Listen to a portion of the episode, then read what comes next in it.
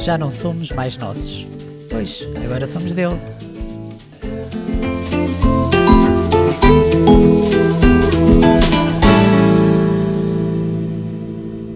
Olá, maltinha, bem-vindos a mais um café, bem-vindos a mais um tempo juntos, onde meditamos e pensamos sobre a palavra de Deus, sobre coisas que Ele gosta de falar connosco, que Ele quer falar connosco, que me interessam a mim e eu espero que também interesse a vocês. Hoje temos um episódio gravado a partir de uma pregação, espero que vocês gostem, sobre não sermos mais nossos, sobre pertencermos a Deus. Foi algo que Deus quis falar à minha igreja local. Eu espero que seja de bênção para vocês. Eu acredito que sim. Também foi muita bênção para mim no meu tempo devocional. Portanto, sem mais demoras, vamos a isso.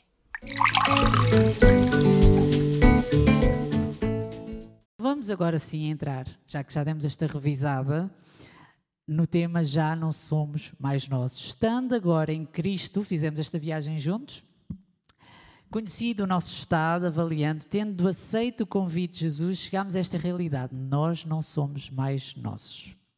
Em Colossenses 1,13 diz: Pois Ele nos resgatou do domínio das trevas e nos transportou para o reino do seu Filho amado. Pois Ele nos resgatou do domínio das trevas e nos transportou para o reino do seu Filho amado. Mudámos de localização, mudámos de estado mudámos de sítio quando Jesus, quando aceitámos Jesus como nosso Senhor e Salvador. E é precisamente aqui que nós encontramos a dificuldade, muitas vezes, aquela falha no culminar ou no, não digo no culminar, no desfrutar da nossa salvação. É, quando, é que muitas vezes não fazemos a transição de Jesus que nos salva para o reconhecimento de que Ele também é o nosso Senhor. Não fazemos muitas vezes esta transição. E então nós não temos o conhecimento na nossa mente de que passamos a ser completamente dele. Muitas vezes isto não, não nos vem automaticamente à cabeça. Aceitamos Jesus, Ele salva-nos, mas vivemos uma vida independente. Uma vida completamente independente de Deus. Sem lhe perguntar o que é que Ele acha acerca das nossas decisões, sem, lhe, sem considerar o que é que o Espírito Santo quer para a nossa vida. E já vamos ver que isto é super importante. Porque Vamos agora ver em Gálatas, em Romanos em Coríntios muitas referências bíblicas acerca disto. Gálatas 2:20. Vamos meditar só um bocadinho nestes versículos. Gálatas 2:20. E os irmãos conhecem este versículo e provavelmente os outros, os outros que eu vou citar também. Fui crucificado com Cristo, assim já não sou eu quem vive, mas Cristo vive em mim. Amém? Fui crucificado com Cristo. Os irmãos já perceberam-se que eu falei no Evangelho e foi por um motivo muito particular também. É que nós não gostamos de nos rever em Cristo na parte da morte, só na parte da vida, do Jesus fofinho, que nos dá coisas, que nos ama muito.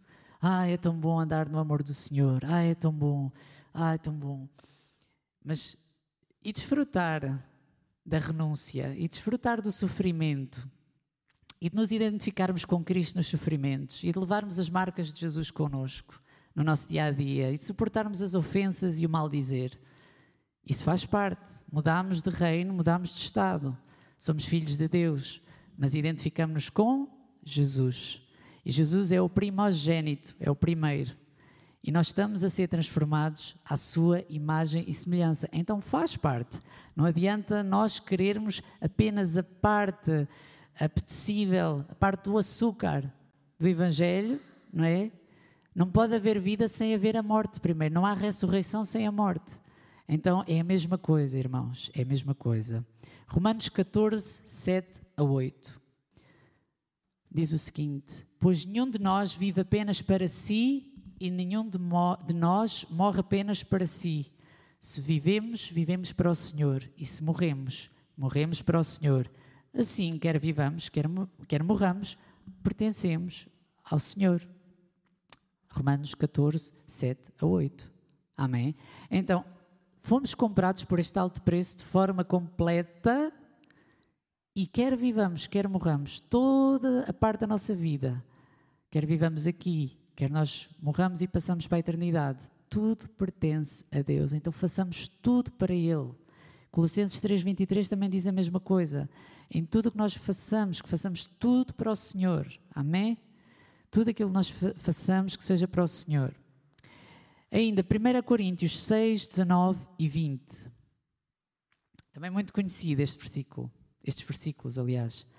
Acaso não sabem que o corpo de vocês é o santuário do Espírito Santo, que habita em vocês, que lhes foi dado por Deus e que vocês não são de si mesmos? Agora, versículo 20: Vocês foram comprados por alto preço, portanto, glorifiquem a Deus com o seu próprio corpo. Amém? Porquê, porquê que Paulo aqui está a falar acerca disto? Das primeiras coisas que nós comprometemos, que nós queremos tornar independentes, é a nossa carne, é o nosso corpo, quando estamos em Deus. Os excessos, os vícios, são coisas logo que automaticamente parece que se colam a nós, não é? E Paulo está aqui a chamar a atenção. Vocês foram comprados por alto preço. Glorifiquem a Deus com o seu próprio corpo. Então eu queria ver com os irmãos esta realidade. Nós fomos comprados por um alto preço. Irmãos, nós não perdemos nada em estarmos completamente imersos em Deus, completamente confiantes. E é muito difícil para nós fazer isso, porque bate com tudo aquilo que é o ego, com tudo aquilo que somos nós, com tudo aquilo que nós queremos deixar igual. Nós sabemos que, digamos, o negócio de Deus é a transformação. Jesus entra num sítio e as coisas nunca ficam iguais. Aqui a escuridão sai, as doenças saem, as prisões abrem, tudo muda. E, e quando Jesus vem ao nosso coração e nós escondemos aquelas divisões, aqueles lugares onde Ele não, não pode tocar, porque Deus é cavalheiro, não é? Se nós não dissermos Jesus não tocas aqui, Ele não toca. Mas depois quem fica a perder somos nós. Porque Jesus é um, é um bom decorador de interiores. Ele, chega ao nosso coração, ele muda a sala, ele muda o quarto, ele muda tudo. Fica mesmo ali num brinco.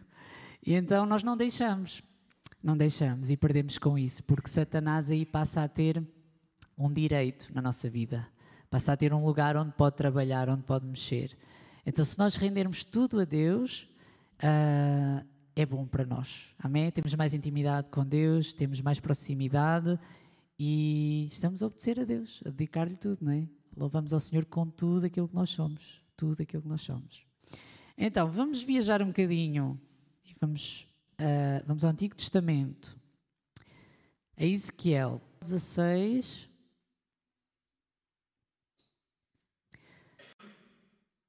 Dezesseis a dezenove.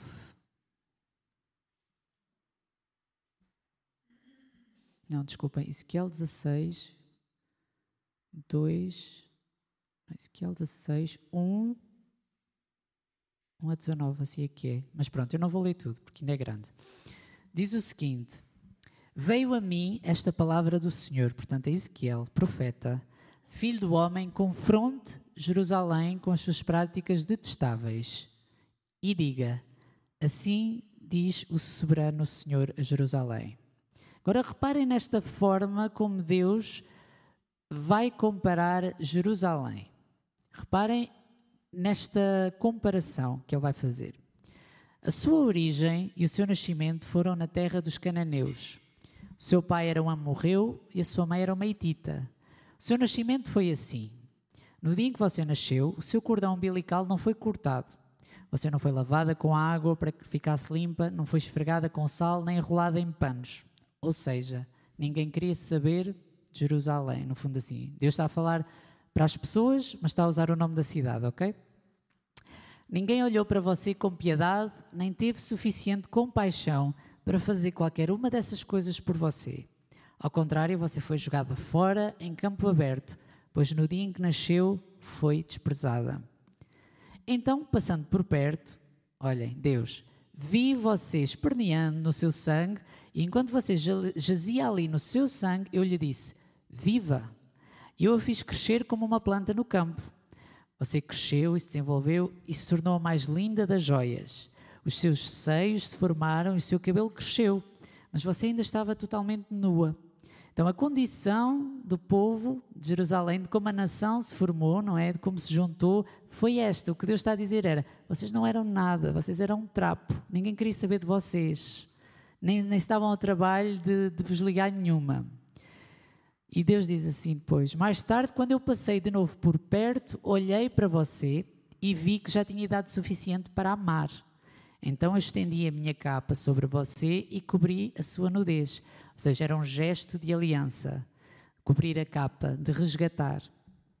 Fiz um juramento e estabeleci uma aliança com você, palavra do soberano Senhor, e você se tornou minha. Ok? Deus uh, faz esta imagem da aliança do casamento com Jerusalém. E ele diz: Eu lhe dei banho com água, e ao lavá-la limpei o seu sangue e a perfumei. Pus-lhe um vestido bordado e sandálias de couro. Eu vesti de linho fino e a cobri com roupas caras.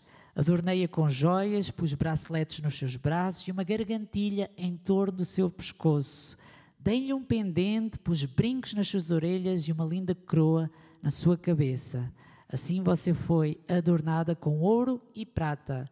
As suas roupas eram de linho fino, tecido caro e pano bordado. A sua comida era a melhor farinha, mel e azeite de oliva. E você se tornou muito linda e uma rainha. A sua fama espalhou-se entre as nações pela sua beleza, porque o esplendor que eu lhe dera tornou perfeita a sua formosura. Amém? O esplendor que eu lhe dera tornou perfeita a sua formosura.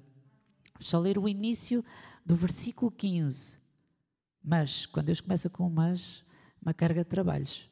Mas você confiou na sua beleza e usou a sua fama para se tornar uma prostituta concedeu os seus favores a todos os que passaram por perto e a sua beleza se tornou deles. E Deus continua aqui a dizer o que é que ela fez, continua enquanto cidade. Qual era o crime? Qual era o que é que aconteceu? Deus tornou Jerusalém, o povo, não é, que era representado pela cidade, o que eles eram, a fama que Jerusalém tinha, o, a beleza, a fertilidade dos campos, o, a reputação em relação aos outros povos foi Deus, foi Deus, foi o esplendor que Deus lhe deu que os tornou perfeitos. A sua formosura, nesta imagem que Deus quer passar. Então, irmãos, a beleza que nós temos não é nossa, é de Deus. Amém?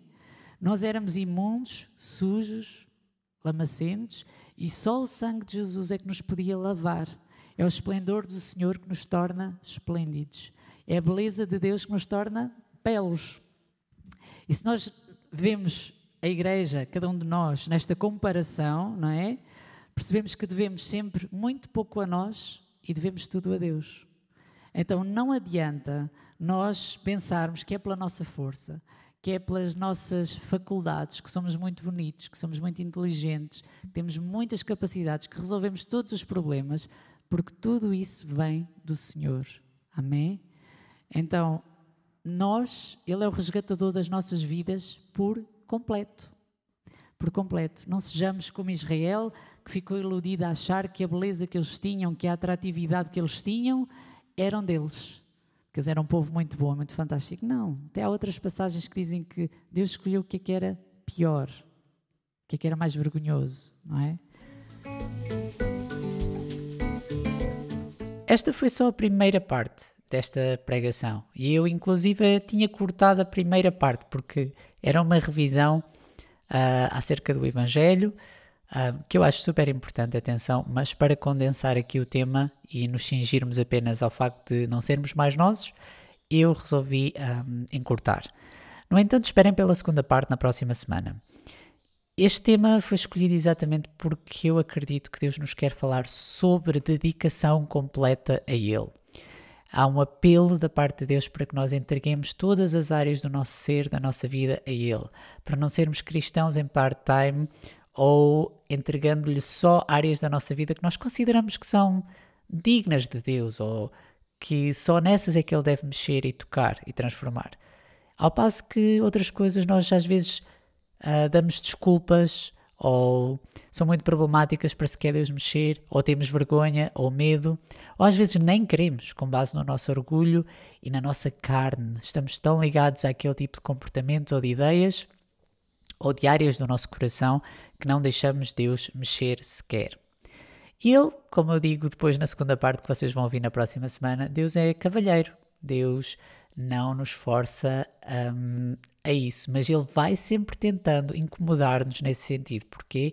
Porque Ele é muito zeloso pelo preço que Jesus pagou do seu sangue, a sua vida por nós. Ele é Deus zeloso e Ele comprou-nos por inteiro, não foi por metades. Então, o meu desafio é que nos vossos lugares secretos consigam meditar neste bocadinho já, nesta primeira parte de, deste sermão e pensei: será que eu tenho entregue tudo a Deus? Será que eu sou dele por completo? Aquilo que de melhor eu tenho veio dele. Portanto, um, nada do que é meu é bom o suficiente. É tudo pela graça pela misericórdia de Deus. Possamos ter esta noção. Espero por vocês aqui na próxima semana com mais um bocadinho deste tema. Beijinhos, abraços, cuidem-se.